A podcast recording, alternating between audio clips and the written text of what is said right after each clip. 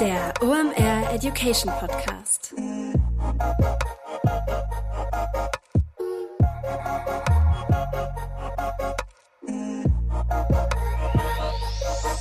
Es ist mal wieder Montag, Zeit für eine neue Folge OMR Education. Mein Name ist Rolf Herrmann, ich bin der Chefredakteur der OMR Reports. Lass uns mal kurz in dieses Internet reingucken. Die DKPs werden teurer, vor allem wird es da draußen immer voller. Was kann dir da helfen, um dich mit deinem Geschäftsmodell durchzusetzen? Genau, eine gute D2C-Strategie. Nach keinem Thema wurde ich so häufig gefragt in letzter Zeit wie nach dem Thema D2C. Grund genug mal Stammgästin Yara Moltan nochmal einzuladen. Die ist Director Business Consult von Spriker und wir knacken heute mal das Thema D2C, also Direct to Consumer für dich.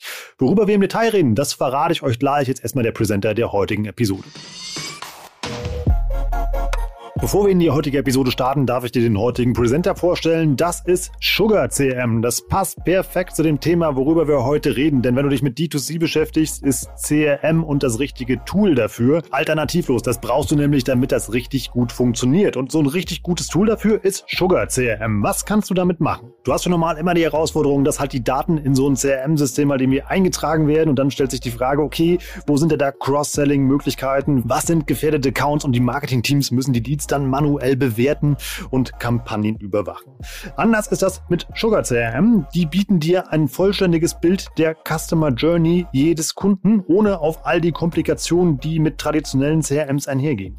Das lösen die durch einen extremen, hochmodernen Automatisierungsgrad, die für dich immer mehr Insights generieren, aber du hast dadurch weniger Arbeit. So kannst du dich eigentlich auf die wichtigen Dinge konzentrieren, also eben irgendwie dein Geschäft ausbauen, weiterentwickeln, also alles besser als manuelle Datenpflege. 4500 Unternehmen in 120 Ländern arbeiten schon mit Sugar CRM. Wurde übrigens im Silicon Valley gebaut. Check das einfach mal aus. Ganz einfach unter sugarcrm.com, Sugar wie Englisch Zucker, crm.com und da könnt ihr euch mal angucken, wie ihr euer CRM CRM auf ein neues Level hebt.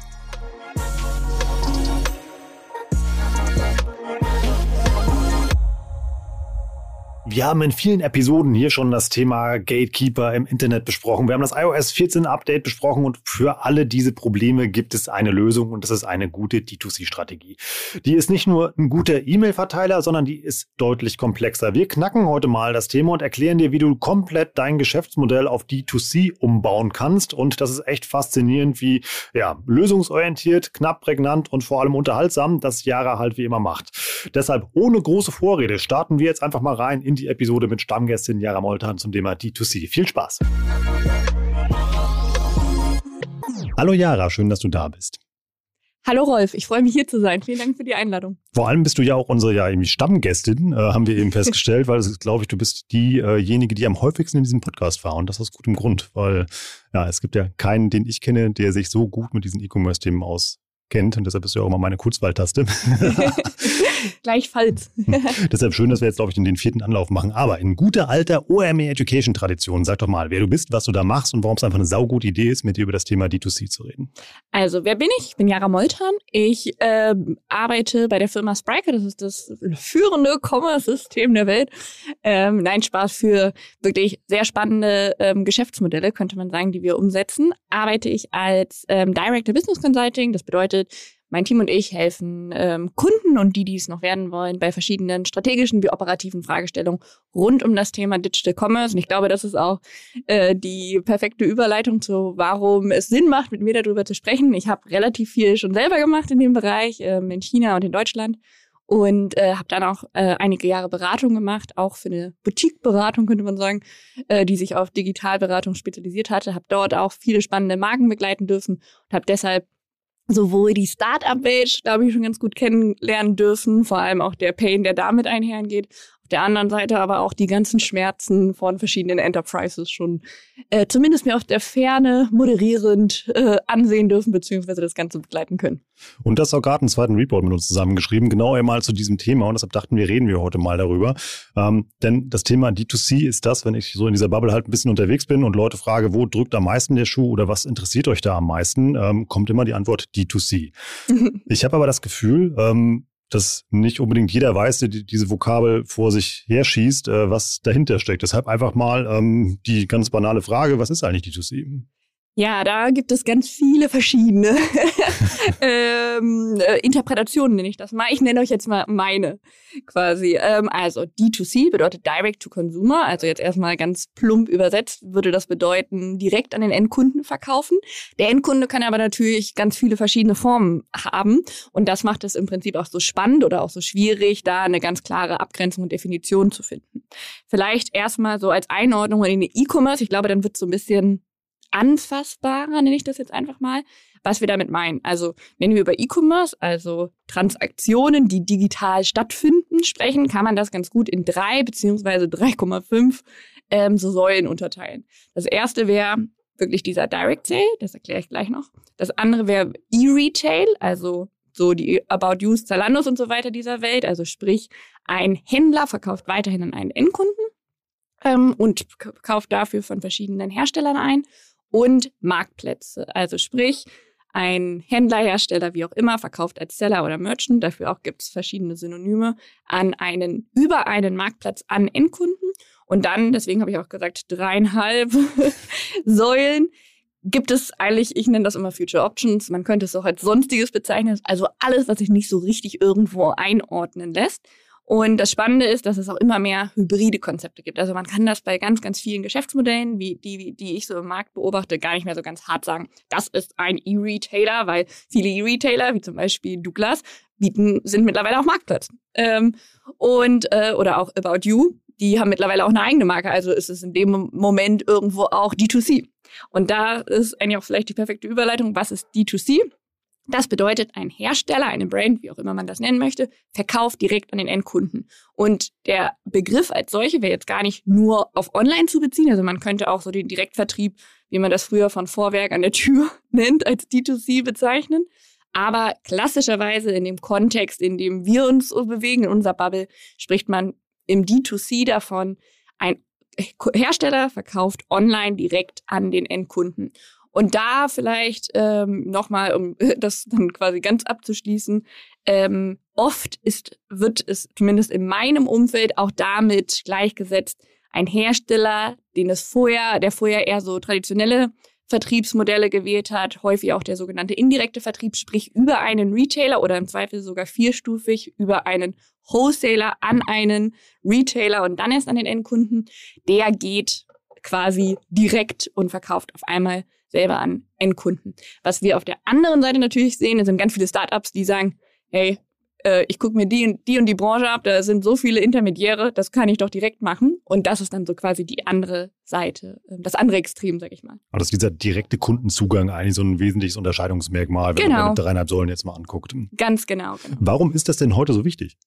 Äh, du hast es eigentlich eben schon genannt, durch den direkten Kundenzugang. Also wir kennen das ja in dieser Aufmerksamkeitsökonomie, in der wir uns irgendwie alle bewegen und uns im Prinzip diesen Kampf um Aufmerksamkeit bei äh, potenziellen Käufern, äh, um die, die sich alle so, so drehen, äh, geht es ganz viel um diesen Kundenzugang. Also deswegen wird D2C auch immer wichtiger. Du musst dir natürlich vorstellen, äh, in dem Moment, wo du einen Intermediär in irgendeiner Form in deine Kundenbeziehung reinlässt, ist die nur noch indirekt.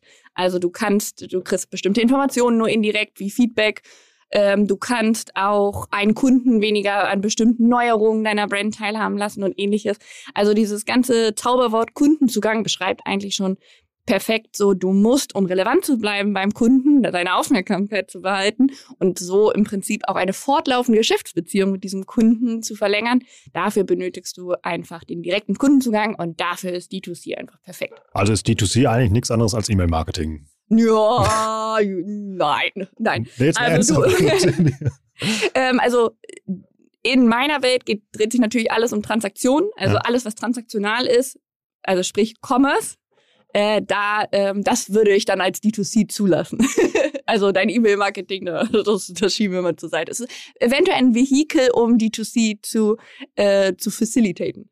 Hm, also ist D2C CRM auch nicht, aber D2C ist ein ganz äh, toller Kanal, um ähm, CRM im Prinzip zu nutzen, weil du hast natürlich ja sonst, wenn du dir so eine klassische Customer Journey ähm, vorstellst, ähm, mit deinem ganzen Awareness und Consideration, dann kommt ja häufig erstmal so, so ein bisschen so eine Blackbox. Du hoffst, der Kunde hat jetzt vielleicht irgendwo gekauft, wenn, wenn man es bei dir selber nicht kann. Mhm. Und dann kommt er eventuell mal wieder irgendwann äh, in dein CRM-System, weil er eine Kundenbeschwerde gemacht hat, was weiß ich, oder sich dann wieder für ein Newsletter, da sind wir wieder bei dem Newsletter-Marketing, angemeldet hat. Und so kannst du dann vielleicht so mit so ein paar Hypothesen sagen, mh, 19 Prozent der Leute, die wir vorne in den Funnel reinkippen, kommen auch irgendwann hinten wieder raus. Mhm. Und die können wir jetzt auch mal ein bisschen bespaßen mit CRM-Maßnahmen sobald du diese, diese Blackbox im Prinzip rund um diesen Purchase-Bereich auflöst, hast du natürlich die ganze Customer Journey, die du abbilden kannst und auf allem tracken kannst. Und da sind wir schon auch bei einem ganz großen Vorteil von D2C, weil du natürlich durch diesen Kundenzugang auch direkten Zugang zu Kundendaten hast und somit ganz viel lernen kannst über deren Verhalten, über deren Anforderungen, über deren ähm, Bedürfnisse, die du im Zweifel auch entweder verkaufen kannst, also da auch wieder zusätzliche Transaktionen irgendwie befördern das wäre dann ja wie ein neues Geschäftsmodell dann mit den Daten, oder? Also dein neues Geschäftsmodell kann natürlich auf Basis der Daten stattfinden. Es kann aber auch einfach nur sein, dass du deine bestehende Prozesse verbesserst, dass du dein Produkt irgendwie noch äh, besser machst oder ein Upgrade zum Beispiel dafür anbietest. Alle wollen ja irgendwie möglichst viel aus so einem Customer Lifetime Value rausbekommen und dafür sind Daten und der direkte Kundenzugang einfach super. Aber auch ganz simpel gesprochen, auch alleine für die Zuordnung. Warum, woher weiß ich denn, dass Rolf bei mir kauft oder irgendjemand, der vielleicht bei Rolf in der Nähe wohnt oder so ähnlich ist und so weiter. Und die Daten liegen dann ja auch bei mir, würde ich jetzt mal schlussfolgern. Das ist ja dann der große Vorteil, weil ich musste dann ja nicht wieder bei äh, einer Plattform oder ähnlichem einkaufen. Ganz genau. Also dadurch spart man sich natürlich schon Geld. Und aber auch, wenn du das so betrachtest, du hast eine ganz andere Kontrolle über diese Kundenbeziehung. Also du äh, dadurch, dass du die nicht auslagerst an einen Intermediär, hast du die Möglichkeit, ja, äh, CRM und so weiter alles viel besser zu betreiben. Und durch diesen Zugang halt ein Stück weit auch ähm, ja von äh, ganz andere Dinge noch aufzubauen von einem nachhaltigeren Verhältnis. Dann lass uns jetzt mal so ein bisschen in die Praxis rüberschwenken. Ähm, wir wollen ja alle vielleicht damit anfangen, wenn man das gerade hört. Wo sind denn so klassische Probleme, die mir begegnen, wenn ich ähm, D2C in einem Unternehmen aufbauen möchte? Ja, klassische Probleme ähm, würde ich sagen, das hängt ganz stark davon ab, wie groß das Unternehmen oder äh, Größe ist vielleicht das, das falsche Charakteristika, wie dynamisch, würde ich mal sagen, das Unternehmen ist, in dem man sich so bewegt. Im Startups, ähm, so wie ich das erlebt habe und auch, ähm, sag ich mal, meine Marktbeobachtung, ist es ja häufig relativ hands-on. Man trifft eine Entscheidung, macht mal, guckt, wie es läuft. Wenn es gut läuft, macht man weiter. Wenn es nicht gut läuft, macht man etwas anderes. So, äh, das ist natürlich für D2C ein super Umfeld. Man kann das mal testen, robbt sich da so ein bisschen ran ähm, und verbessert das iterativ die Realität, die größer häufig, da bin ich schon wieder bei dem, äh, bei dem Charakteristika, äh, wird, desto träger wird ja ein Unternehmen häufig. Ganz viele Leute sollen mitreden, alle bestimmte Leute finden das auch nicht toll und so weiter und so fort. Entsprechend äh, ist das, sage ich mal, so das größte Problem, glaube ich auch schon. Das ähm, ist einfach eine Abkehr von deinem bisherigen Go-to-Market ist. Also in der Regel äh, oder viele Unternehmen operieren ja in diesem klassischen indirekten Vertrieb über Händler. Man hat gewachsene Strukturen über die Jahre und man hat natürlich auch eine Menge, sag ich mal, Macht- und organisationale Faktoren, die da mitspielen, weil ähm, wenn du einen neuen Vertriebskanal jeglicher Form einführst, aber halt auch insbesondere, wenn es dann um Online geht, verschiebt sich ja bestimmte Einflussnahme, Macht und so weiter und so fort. Entsprechend sind das häufig wirklich Widerstände, die ich beobachte, wo es darum geht, das ist etwas Neues, ich kenne das nicht, ist doch alles so gut, wie es ist. Im Zweifel verdienen, verdienen wir weniger Geld und so weiter und so fort. Also sehr viele Ängste, die auf Halbwissen basieren. Und ähm, ein Stück weit natürlich auch ähm, einfach so die Unbequemlichkeit, die mit so einer Veränderung einhergeht. So, das würde ich schon mal sagen, ist auf jeden Fall so eine ähm, große Herausforderung, die ich ähm, häufig beobachte. Wir haben aber natürlich auch viel praktischere Herausforderungen wie wenn mein Unternehmen jahrelang Lkw-Ladungen verschifft hat an einen, äh, keine Ahnung, Butni, Rewe, was weiß ich, in ganzen Chargen und dann sollen wir ab morgen Pick und Pack machen, dann äh, äh, schlägt die Logistik erstmal die Hände über den Kopf zusammen. Also wir brauchen hier ganz andere, ich nenne das immer Fähigkeiten als Unternehmen, also organisationale Fähigkeiten, um D2C wirklich auch umsetzen zu können, damit es auch auf der Kostenseite Spaß macht, weil kannst du dir ja vorstellen, ich habe hier so ein perfekt funktionierende Prozesse, alles geht super schnell, wenn die große nächste Bestellung reinkommt und dann kommt so eine Mini-Bestellung rein für eine Person und das bricht zusammen, ist nicht mehr effizient und so weiter und so fort. Also es muss einfach auch einiges umgekrempelt bzw. neu aufgebaut werden. Ja, da hat man zum einen den Faktor Mensch immer, dem, der irgendwie vielleicht ja, irgendwie Angst um seine eigene Aufgabe hat oder Ganz immer genau. so ein Kommunikationsproblem, was man ja immer häufig immer dann sieht. Und auf der anderen Seite dann diese praktischen Dinge, also wie Packstraße, Software, Hardware, ähm, Vertriebswege, die aufgebaut werden müssen. Ähm.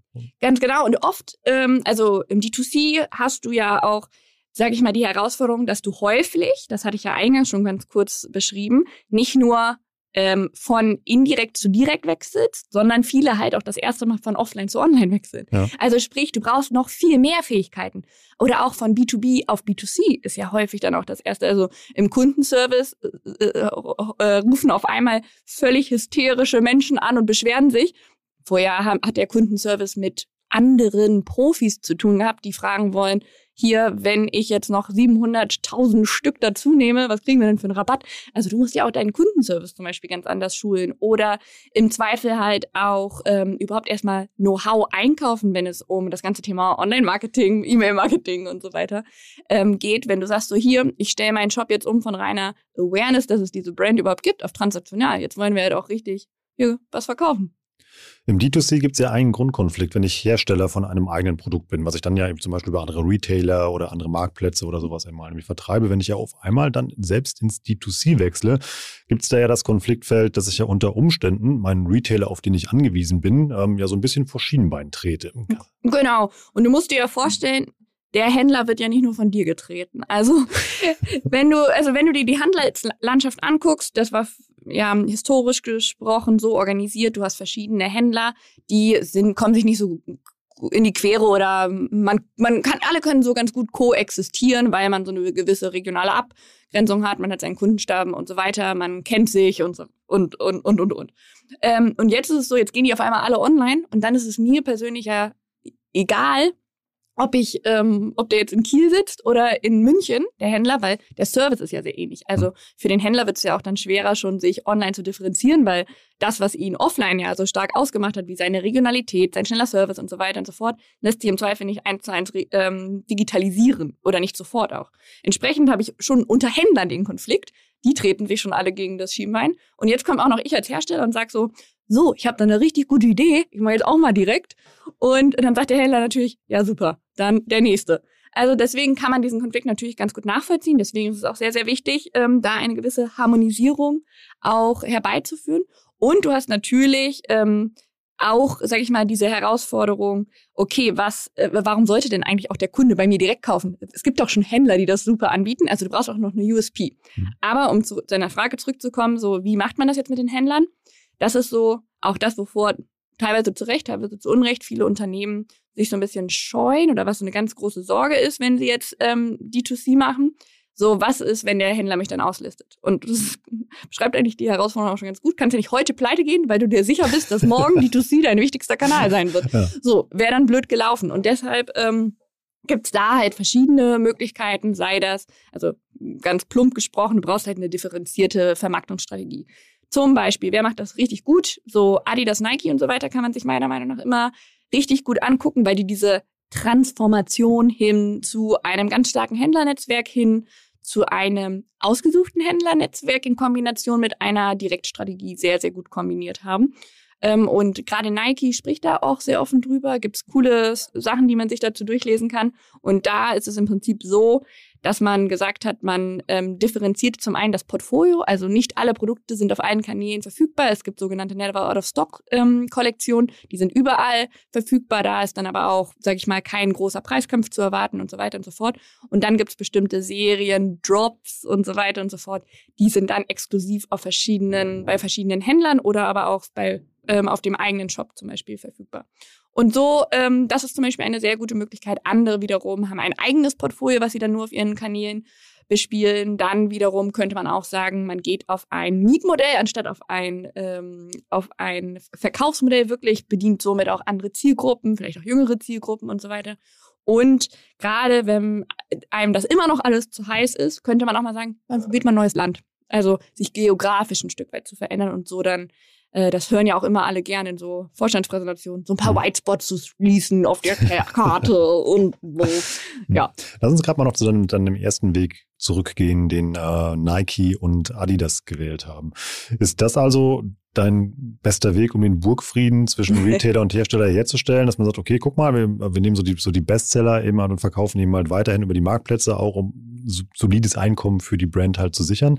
Ähm, und versuchen dann mit so ein bisschen, ja, ist ja fast so ein bisschen Experimentierlabor eben halt mit Drops und exklusiven Kollektionen einfach da mal dann in neue Geschäftsfelder zu gehen.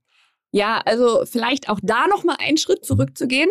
Das Schlechteste, was ich eigentlich immer machen kann, ist zu sagen, ich digitalisiere eins zu eins das, was ich stationär mache, mhm. weil das wird fast immer nichts. Wenn wir uns mal so global anschauen oder auch nur so ein bisschen rausgezoomt, ähm, was sind denn die erfolgreichsten digitalen Geschäftsmodelle? Sind fast immer die, die sehr spitz starten und sich dann im Zweifel weiterentwickeln denken wir zum Beispiel an Airbnb. Die haben erstmal angefangen mit Wohnungen online zu vermitteln. Sie haben sich dann regional erweitert, haben dann auch noch verschiedene andere Services angeboten und so weiter und so fort. Oder auch, wenn du jetzt so an äh, irgendwelche deutschen Startups äh, denkst, so ähm, Etepetete zum Beispiel, die mag ich. Äh, Was machen die? Die machen so krumme, so Gemüsekisten für krumme Lebensmittel. Also so krumme, krumme, krummes Gemüse. Coole Idee. Äh, ja, und es ist ja auch ein sehr spitzes Modell. Ja. Ähm, und dann, wenn das dann fluppt, dann kann man so richtig anfangen, noch andere Services dazu zu fügen. Auch mhm. äh, sehr spannender Case, zum Beispiel äh, Dollar Shave Club wurde in der Zwischenzeit von Unilever gekauft. Die haben auch nur mit Rasierklingen angefangen und dem Rasierer und mittlerweile kannst du im Prinzip so alles um deine persönliche Hygiene kaufen. So, vielleicht das als kurze Vorrede. Gute digitale Geschäftsmodelle sind eigentlich immer spitz. So, und wie ähm, gehe ich dann im weitesten Sinne vor?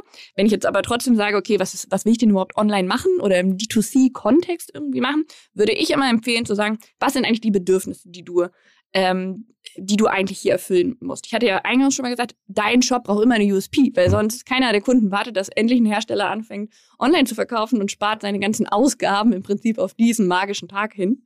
Ähm, deshalb. Ein schönes Bild eigentlich. ja, ne?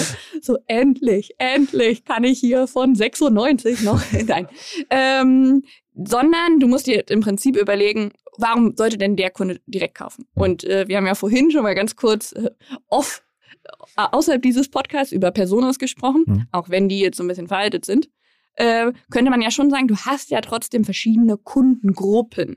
Du hast halt die, die sind sehr preissensitiv. Du hast die, die sind sehr beratungsintensiv. Dann hast du wiederum die, die wollen unbedingt was ganz Exklusives und etwas, was nur für sie ist und so weiter und so fort. Und genau von diesem, sag ich mal, der, dieser Segmentierung zu sagen, was habe ich hier eigentlich für verschiedene Bedürfnisse und welcher Kanal befriedigt die wie? Das wäre so mein ähm, meine Empfehlung, da mal anzusetzen, weil, so wie du eben gesagt hast, der, der auf dem Marktplatz kauft, der möchte im Zweifel einen besonders guten Deal machen. Der fühlt dann auch richtig, oh, jetzt habe ich hier die Adidas-Jacke aus der letzten Saison, aber 40 Prozent weniger, als ich eigentlich dann bezahlt hätte. Dem nächsten ist das ganz egal. Der will halt nur die eine Adidas-Jacke, die nur 50 andere haben und so weiter und so fort. Und so kann man ganz gut anfangen, ähm, so sage ich mal wirklich aus so einer Segmentierung heraus abzuleiten, was ist für den ein nativer Kanal und dann siehst du auch relativ schnell, wo ist eigentlich noch sehr viel Platz. Und da baust du deinen D2C-Kanal drauf und sagst so, okay, Consulting, also Beratung in dem Sinne, das ist noch völlig blank. Viele unserer Kunden würden gerne besser Produkte verstehen.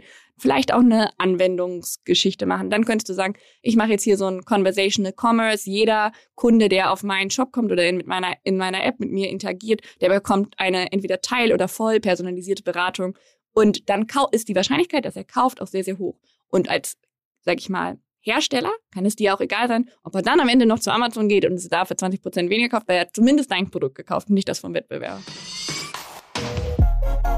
Kurze Unterbrechung, danach geht's weiter. Kleine Quizfrage, wie viel Kaffee trinkst du am Tag? Ich ungefähr einen Liter. Ähm, wenn du dafür Hilfe brauchst, habe ich ein richtig gutes Hilfsmittel für dich, denn Saeco hat eine neue Kaffeemaschine rausgebracht und zwar die fortschrittlichste Espressomaschine, die die jemals gebaut haben. Die Saeco Xelsis Suprema. Dieser aufwendige Name steht auch dafür, was dieses tolle Ding eigentlich kann. Ich lese das einfach mal vor. Das liest sich nämlich wie mein Weihnachtswunschzettel, mehr oder weniger. Die kann 22 verschiedene Kaffeespezialitäten machen. Da kannst du acht Nutzerprofile anlegen. Die erlauben dir das schneller Abrufen deines persönlichen Lieblingskaffeesgetränk. Also Kaffee, Stärke, Geschmack, Füllmenge, Temperatur, sogar die Reihenfolge zwischen Kaffee und Milch kannst du da eingeben. Ja, Kaffee Nerdherz, was möchtest du mehr? Dazu gibt es ein Touchscreen mit einer intuitiven Bedienung und das Ganze schmeckt auch noch richtig gut und zaubert dir richtig geilen Kaffee wie in einer Espresso-Bar in Italien. Also, wenn du auf Premium-Kaffee stehst, check einfach mal dieser Eco Celsius Suprema und hol dir eine neue Liga für dein Kaffee-Game zu Hause.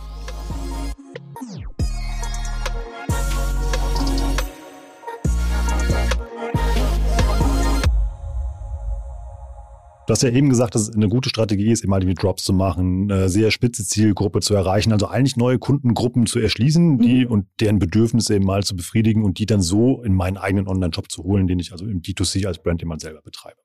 Ähm, jetzt habe ich aber ja vielleicht äh, Evergreens im Sortiment, die ich über Marktplätze mhm. super verkaufe. Sagen wir mal, die, das Standardpaar weiße Turnschuhe, was ich im Jahr dann drei Millionen Mal verkaufe. Jetzt versuche ich das im Unternehmen mal zu pitchen und sage, okay, es gibt zwei Möglichkeiten, was wir machen können. Wir können das mal sehr klein und exklusiv machen auf einer sehr spitzen Zielgruppe, verkaufen aber dann auch ähm, nur 1000 Paar Turnschuhe im Jahr. Mhm. Dann könnte man ja andersrum kommen und sagen, ja, wäre doch eigentlich viel spannender, wenn wir halt ähm, den Umsatz, den wir über einen Marktplatz mit unserem Bestseller machen, mit diesen weißen Turnschuhen, inhausen würden. Das heißt also, wenn ich den selber auf meiner Plattform verkaufe.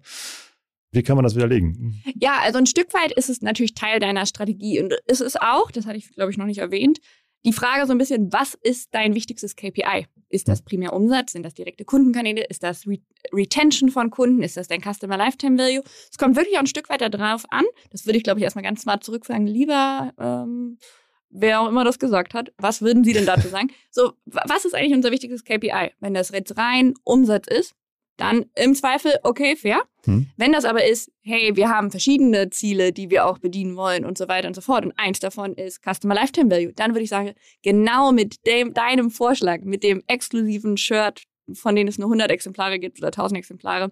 Damit füttern wir doch jemanden an. Wir beschaffen einen Grund, zurückzukommen. Wir bauen hier auch eine Beziehung auf. Wir haben, äh, die Person merkt, hey, hier gibt es immer wieder spannende Drops und so weiter und so fort. Es sind, es sind einfach unterschiedliche Ziele. Wenn ich nur auf Abverkauf gebe, dann ist Marktplatz vielleicht auch der bessere Kanal. Kann man das als Brand überhaupt gewinnen? Weil ich habe ja dieses unverbindliche Preisempfehlungsparadoxon so ein bisschen. Also ich gebe ja den Preis vor, wo ich ja nicht drunter gehen kann. Äh, Amazon kann das ja aber.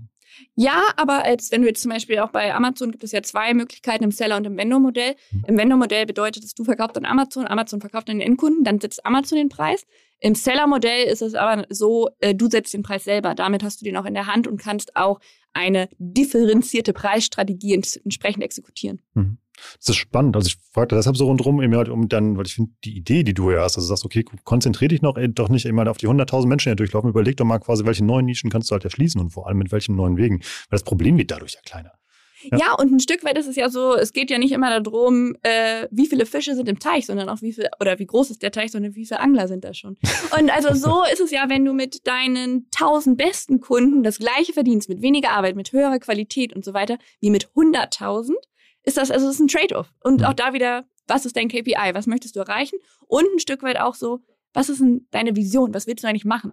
Das ist jetzt schon sehr Beratergelaber, mhm. aber im Endeffekt so, worum geht es dir? Was sind auch wirklich die Bedürfnisse, die du ähm, ja, erfüllen möchtest. Wie kann ich denn sowas rausarbeiten? Also wenn ich seit Jahren immer die gleichen Produkte verkaufe, als wenn ich kein neues Produkt einfach habe, wie finde ich denn da den, den, den USP, das Besondere und die Idee? Ja, ich würde tatsächlich da mal mit starten, mir anzugucken, was sind denn unsere Kunden? Und manchmal kann das auch ehrlicherweise smart sein, sich so ein bisschen zurück zu besinnen, sage ich mal, wofür standen wir eigentlich mal, was wollen wir eigentlich sein und so weiter und so fort. Und ähm, was gibt es eigentlich? Ich habe jetzt den einen ganz spannenden Vortrag von Guy Kawasaki gehört, der gesagt hat, so, warum war es eigentlich so, dass äh, Eis quasi Ernter, Eismaschinen, Hersteller und Kühlschränke nie von den gleichen Firmen gemacht wurden, weil immer die nächste Generation kam und keine dieser Firmen hat es geschafft, sich dort drin selber weiterzuentwickeln. Mhm. Und so muss man ja auch so ein bisschen fragen, welches Bedürfnis hat äh, erledigt zum Beispiel eine Schraube? Eine Schraube, damit befestigt man was. Also guckt man sich nur den Schraubenmarkt an. So, nee, es geht um Befestigung. Ja. Also können auch hier diese Stripes und so weiter eine Lösung sein. Oder keine Ahnung, einfach was malen. Kleben, nageln, was auch immer. Ja, kleben, nageln, was auch immer. Ganz genau. Entsprechend so wirklich mal zu sagen, was wollen unsere Kunden? Was treibt die an? Und so weiter. Und dann auch wirklich auf dieser Basis zu sagen, so, wenn ich jetzt gesagt habe, diese Gruppe hat dieses bestimmte Bedürfnis, die wollen nur etwas aufhängen, um mal bei diesem Beispiel zu bleiben, wäre dann der nächste Schritt zu sagen, so innerhalb dieser Gruppe, die etwas aufhängen wollen, wem ist da was wichtig? Was ist da nochmal, so jetzt, wir wissen jetzt, was wollen die machen, deren Anwendungsfall, aber was ist denen wichtig? Der eine wohnt zur Miete, der möchte auf keinen Fall seine Wand beschädigen. Der nächste, dem ist Preis wichtig. Der andere, dem geht es um das Bauerlebnis. Und so kann man das eigentlich ganz schön, so fast wie so eine Mindmap, so ein bisschen so hm. runterkaskadieren und dann sagen, da komme ich jetzt wieder zu, alle guten D2C-Geschäftsmodelle sind am Anfang spitz, zu sagen, das ist, das ist der White Spot. Und damit starten wir jetzt, weil dann bist du auch viel schneller in der Integration, um mal zu sagen, hey, es fliegt. Und da machen wir jetzt weiter und dann wirklich so reinzugehen und iterativ das weiter auszubauen. Also so, alle reden ja immer von MVP, also Minimum Viable Pro Product, das ist so, was man früher als Testpiloten wahrscheinlich bezeichnet hat, äh, reden davon, aber dann ist das so ein super aufgeblasenes Riesending und äh, so, okay, das war euer kleinster gemeinsame Teile, sehr traurig, aber genau deshalb muss es halt am Anfang spitz sein, weil sonst ja. wirst du niemals live gehen und kannst halt auch nicht das, wo, was man ja immer sagt, so die Markt-Response ähm, mit einsammeln und so weiter. Brauche ich da jetzt zwangsläufig ein neues Produkt oder ich kann auch einfach nee. auch die Verpackung verändern? Also du kannst die Verpackung verändern oder im Zweifel kannst du auch einen Ladenhüter hm. ähm, nochmal überlegen, okay, wo könnte man, also das verkauft sich nicht so gut, da keiner meiner Händler wird aufschreien, wenn ich hier das, die Ente online verkaufe. Aber sich dann nochmal zu überlegen, welche spitze Zielgruppe könnte genau dieses Produkt kaufen? Wer kauft das denn heute schon? Weil es wird ja irgendwie schon noch gekauft. Hm. Und genau die dann auch zu targeten. Wie distribuiere ich denn meine tolle Idee Richtung Marketing? Hast du da ein paar Empfehlungen? Also Richtung Marketing meinst du in Richtung in, intern oder ähm, dass es auch Leute mitbekommen extern? Dass es Leute mitbekommen. Also wir haben das, diesen Prozess ja intern abgeschlossen. Wir haben uns immer gesagt, okay, wir machen das jetzt immer. Daumen hoch. Ja, genau. Daumen hoch. Quasi alle sind, sind happy, arbeiten darauf. Produktionsstraße steht. Wir wollen jetzt Pakete verschicken. Sauber. Genau. Nee. Wie also, schaffe ich das? Genau. Wie schaffe ich das? Auch da, da bist du ja eigentlich eher der Experte. Online, also Online-Marketing, Offline-Marketing, Guerilla-Marketing, whatever. Mhm. Marketing it. Ähm, Im Zweifel geht es darum, dass du ähm, Personen erreichst so klassisch im D2C würde man jetzt eigentlich eher sagen, du machst so eine Art Interest Commerce. Also es geht wirklich so darum, du bist irgendwie authentisch für eine spitze Zielgruppe und damit hast du ein natives Interesse irgendwo geweckt. Das ähm, geht dann auch in die Richtung, haben wir auch in unserem Report ja viel drüber gesprochen, so Community Building. Hm. Häufig gibt es gerade für spitze Zielgruppen äh, schon Foren, Community-Gruppen, Facebook-Gruppen, irgendwelche WhatsApp-Gruppen, äh, was weiß ich. Also häufig finden sich solche ähm, Gruppen ja schon irgendwie. Kann auch sowas äh, sein wie ein, keine Ahnung, äh, ein Buzzfeed oder sowas. Mhm. Ähm, also da gibt es ganz, ganz viele Möglichkeiten und man muss sich so da zu überlegen, wo tummelt sich eigentlich diese Zielgruppe. Und dann könnte man ja verschiedene Möglichkeiten im Prinzip äh, anwenden, sei das ein Influencer, sei das ein Probepaket. Auch da geht es ja wieder so ein bisschen auch darum, was ist denn eigentlich die Preisgestaltung oder deine dein, dein Go-to-Market? Ist das vielleicht auch ein Freemium-Modell, so hey, die ersten Monate kostenlos oder du darfst jetzt erstmal leihen, sechs Wochen, du hast erstmal so ein, so ein Rent-Case, der mhm. am Anfang kostenfrei ist und, und, und. Und äh, alternativ kannst du natürlich auch einfach in äh, Visibility investieren, finanziell, monetär. Dann haben wir jetzt ja schon mal einen ganz schönen Bauplan. Was sind denn so, ähm, wenn wir das jetzt nochmal ein bisschen steigern wollen, also wenn wir jetzt mal so D2C, auf Pro-Level denken, mhm. was würdest du da Leuten raten oder sagen? Okay, also jetzt, wir haben ein richtig cooles Geschäftsmodell, das läuft auch alles und wir wollen jetzt eigentlich von der Spitze etwas breiter werden oder im Zweifel einfach noch mehr Leute ähm, äh, erreichen. Das ist so ein bisschen so die Ausgangssituation, in der ich jetzt denke und deswegen würde ich jetzt einfach mal so beschreiben, was ich so beobachte, was coole Trends sind, die ähm, jeder auch mal ausprobieren kann. Also das zum einen, was mir jetzt aktuell ähm, immer wieder begegnet, so das ganze Thema Live-Shopping ist recht einfach umzusetzen, also auch mit einem sehr spartanischen Ansatz zu sagen, hey Rolf, stell dich doch mal hin und präsentiere hier das Produkt. Gibt's ähm, mega coole Sachen. Ich habe eben halt, ich folge einem, das ist auch so in unserem TikTok-Report ist der Case halt mit drin. Das ist ein Sonderpostenhändler aus äh, Gießen, der geht auf TikTok jeden Dienstagabend live und tanzt da seinen Produktkatalog vor. Also eben mal, das sind diese Wochenangebote. Irgendwie äh, mega smart, also natürlich auch ja. mega spitz, weil der will ja nur Leute aus Gießen erreichen. Ähm, kann man sich mal angucken. Packe ich mal in die Shownotes, irgendwie ist also einer meiner Hidden Champions. Ja, ja mein Hidden Champion kann ich auch direkt sagen, ist Karls Erdbeerhof. Ich liebe die. Ja. Die sind so, so cool in dem, was sie machen. Die haben halt einfach mal angefangen, Erdbeeren zu verkaufen, ja. haben jetzt einen Erlebnispark. Also das ist meine Vision. äh, mit Hotels und ja, die machen aber halt auch, also ohne, ich will jetzt nicht ins Schwärmen kommen, die machen halt auch richtig, richtig viel. Ähm, und haben ja auch so, auch Live-Shopping, Reishunger hat das auch und so weiter, da kann man das aus ihr auch sehr cool angucken. Aber bei, bei Karls ist es halt wirklich so, ich weiß gar nicht, ob das der Chef ist oder so, da stellt sich ein Hansel hin und erzählt was über Erdbeeren und über die Produkte und dann gibt es dieses Produkt irgendwie mit einem gewissen Discount oder so äh, irgendwie dann für die nächsten 24 Stunden zu kaufen. Und äh, Live-Shopping lässt sich halt auch relativ einfach umsetzen. Im Zweifel kann ich das ähm, über Instagram, Facebook und so weiter einfach ein Live-Video äh, starten, meine Produkte entsprechend vertaggen. Ich kann das über einen, kann das bei mir auf der Seite äh, relativ einfach ein ähm. Die Herausforderung ist dann wieder, weil du meintest, wie kriege ich denn das, das Wort nach draußen? Mhm. Muss natürlich auch jemand mitkommen. Ne? Also Live-Shopping ohne Live-Zuhörer macht natürlich irgendwie weniger Spaß. Muss natürlich auch ein Stück weit irgendwie in der Community dann entsprechend oder bei den möglichen äh, Käufern auch äh, präsent sein, dieses Event. Trotzdem Live-Shopping, finde ich, kann man sich in jedem Fall mal angucken. Wir haben eben auch schon sehr, sehr viel über Drops gesprochen, also auch so ein Trend, also wirklich auch ähm, Produkte zu limitieren und darüber A, zu gucken, wie kommen die überhaupt am Markt an, damit so quasi das finanzielle Risiko für den Einkauf ähm, zu sichern, aber auch so diese, die FOMO einfach zu bedienen. Mhm. Also äh, das Gefühl der Exklusivität. Ich bin einer von 50, einer von 100, wie auch immer.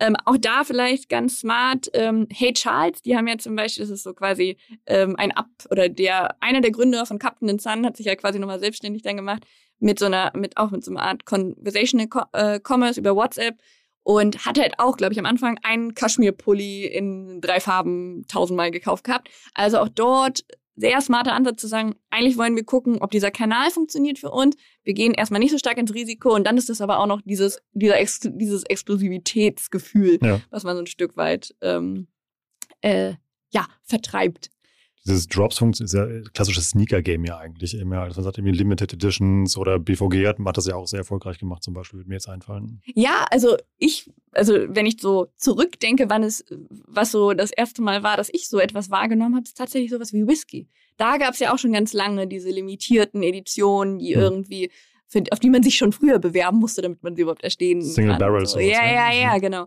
Nein, aber du hast schon recht, Sneaker. Ähm, aber natürlich, äh, zum Beispiel Amazon hat jetzt auch ein eigenes Spin-off gegründet, das heißt auch passenderweise The Drop.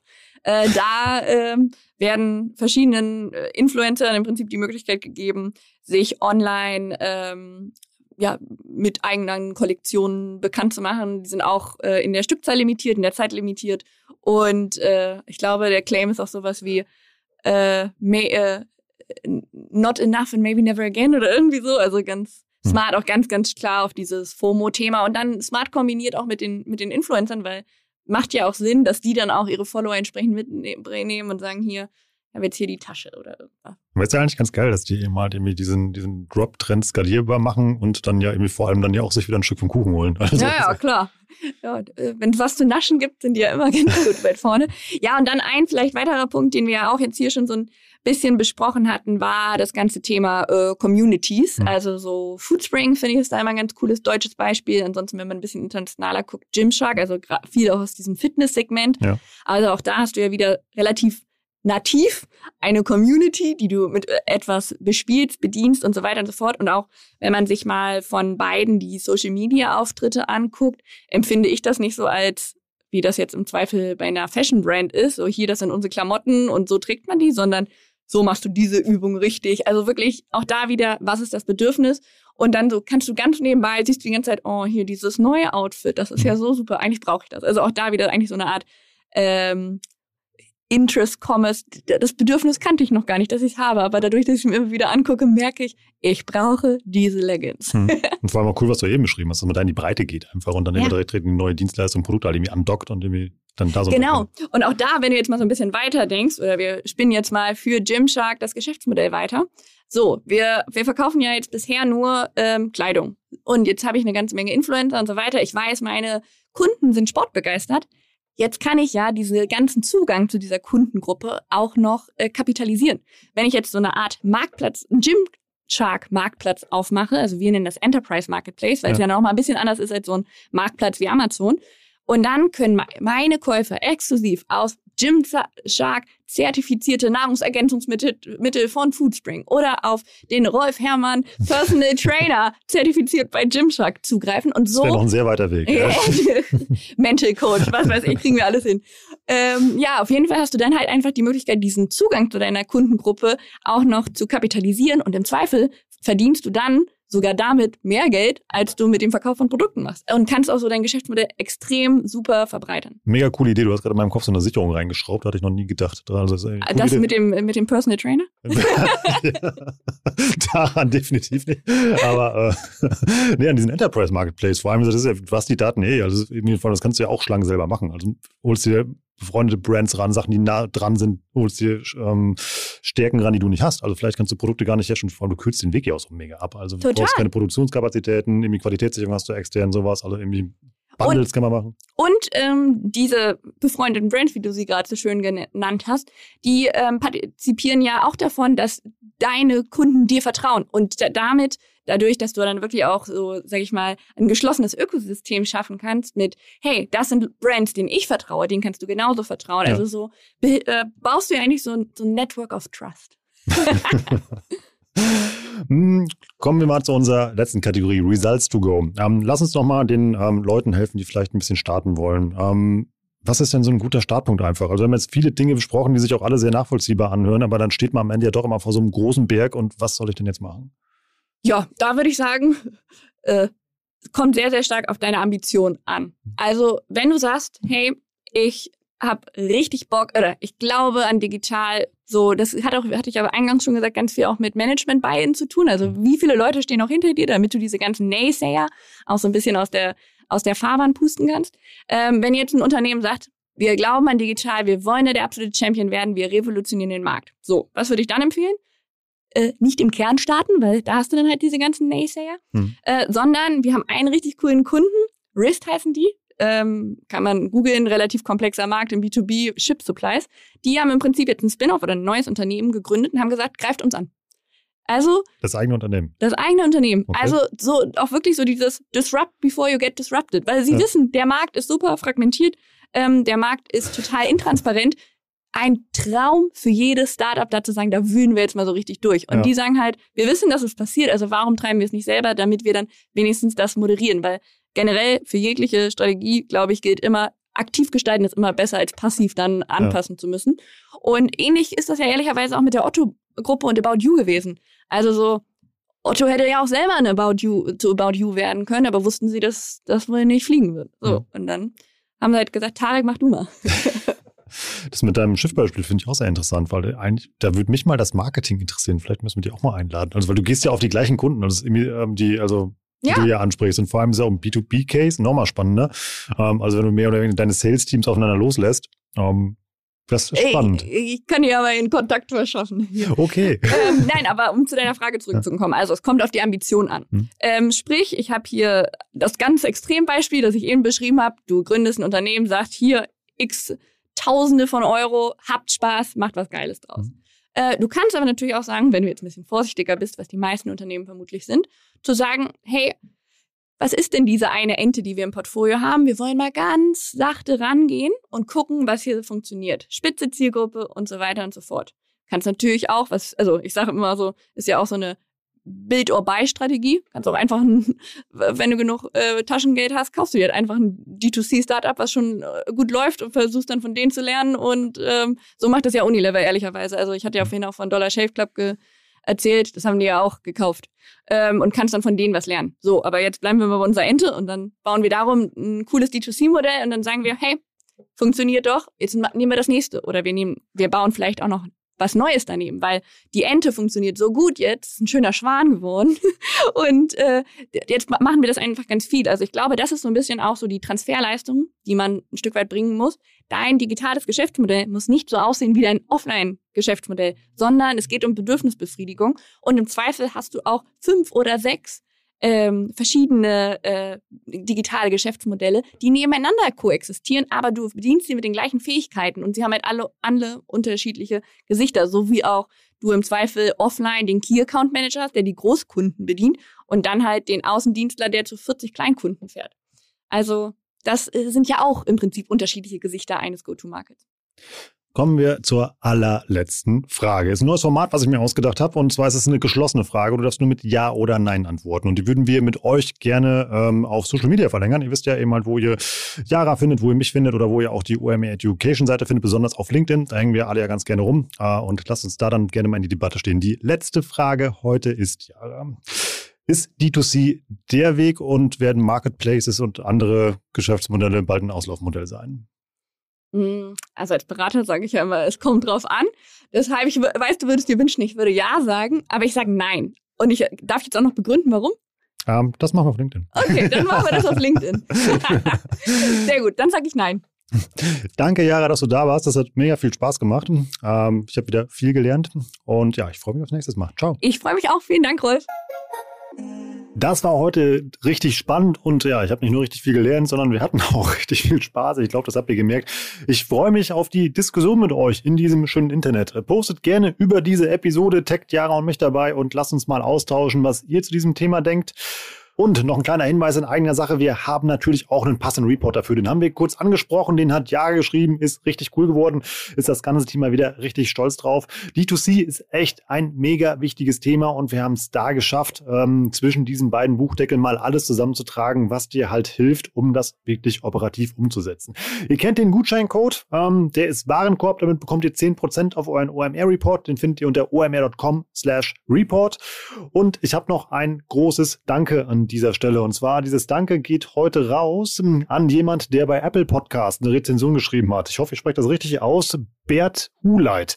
Der hat zu der Sync bis Tarek Episode zum Thema HR eine Rezension geschrieben. Ich glaube, das ist locker eine DIN A4 Seite Text. Hat mich und vor allem das ganze Team mega geflasht. Danke für diese tolle Kritik, dieses Feedback und ähm, vor allem auch deine Learnings, die du aus dieser Episode gezogen hast das gibt nicht nur mir, sondern mal dem ganzen Team immer so einen richtig coolen Schub, äh, hier noch weiter richtig ja vor dem Mikro und vor allem auch hinter dem Mikro Gas zu geben und uns neue spannende Themen für euch auszudenken. Wenn ihr uns dabei auch helfen wollt, immer noch breiter zu grinsen, wenn wir das hier machen, dann ähm, nehmt doch einfach mal euer iPhone, geht mal zu Apple Podcast, ruft den OME Education Podcast auf, haut da mal auf den Knopf mit den Sternen, fünf wären schön und ähm, wenn ihr ganz cool seid, schreibt einfach noch eine kurze Rezension, also ein, zwei Sätze, warum euch dieses Format gefällt, was ihr gelernt habt und warum ihr das anderen Leuten empfehlen würdet.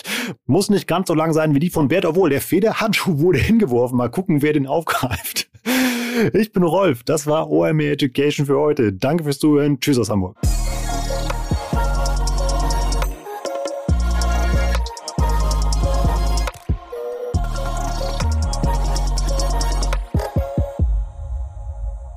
Dieser Podcast wird produziert von Podstars bei OMR.